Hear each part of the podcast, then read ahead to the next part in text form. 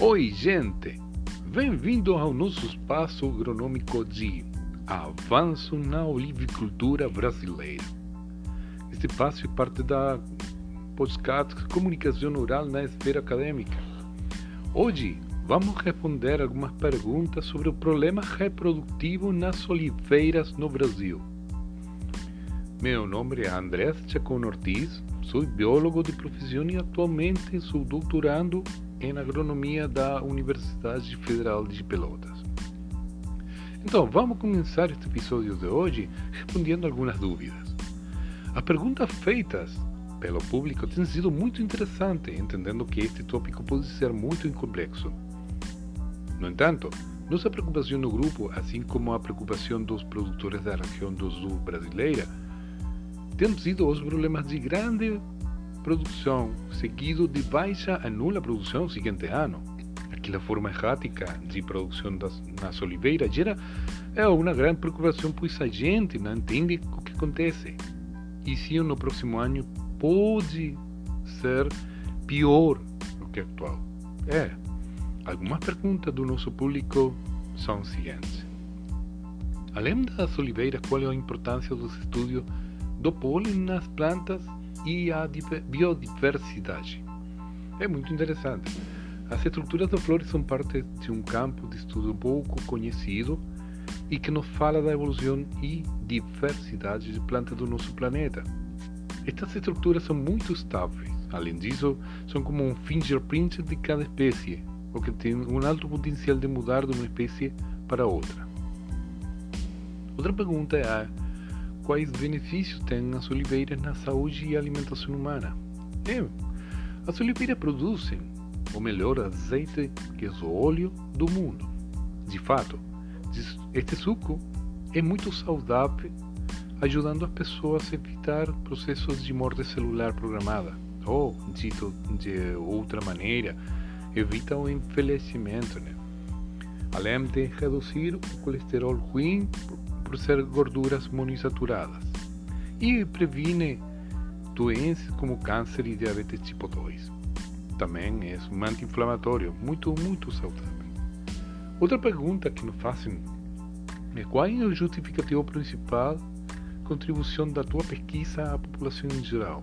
É, bem, o primeiro é que o brasileiro importa perto de 200 milhões de já em, em azeitona e o equivalente em azeite sendo um tipo de comida cada vez mais mais frequente em nossa dieta. Além disso, a produção brasileira só cobre menos de 10% do consumo do país. Portanto, o interesse crescente faz com que os produtores locais tenham a necessidade de entender o que acontece e como é o comportamento das árvores, sendo muito diferente dos seus locais de origem. Apesar de a oliveira ser muito, muito espalhada no mundo, poucas, poucas coisas se conhecem sobre sua reprodução, assim como sua alternância de reprodução, nomeada veceria, um termo utilizado na Espanha, que é o país maior da produção no mundo. Outra pergunta que nos fazem é o que é pistilo. O pistilo e o pólen são parte das estruturas reprodutivas das plantas, tanto femininas quanto masculinas, respectivamente. O pistilo está conformado pelo estigma, estilo e ovário. O estigma é essa estrutura que recebe o pólen no momento do cruzamento e, portanto, leva esse, esse material genético do, do pólen até o ovário. De cada flor forma-se um fruto, um caroço. Como é a polinização no olivo, autógama ou alógama? É muito interessante a pergunta devemos dizer que é alógamo, com uma reprodução anemófila, ou seja, que o pólen precisa do vento para ser transportado e a reprodução só é efetiva se existe cruzamento de uma árvore de uma cultivar diferente. No entanto, nem tudo está escrito na natureza. Algumas cultivares podem ser ou podem ter reprodução autógama, ou seja, o pólen vem da mesma flor da mesma árvore. A diferença no pólen interfere na pro produção?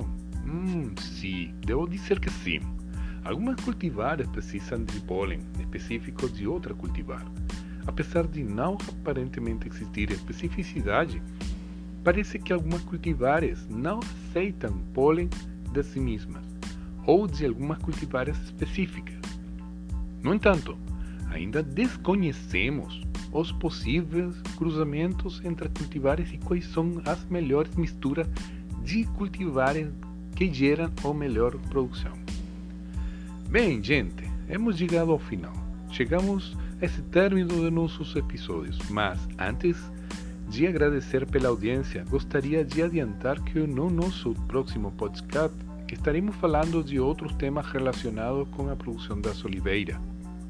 Agradecemos poder compartilhar com vocês o nosso espaço agronômico de avanços na olivicultura brasileira.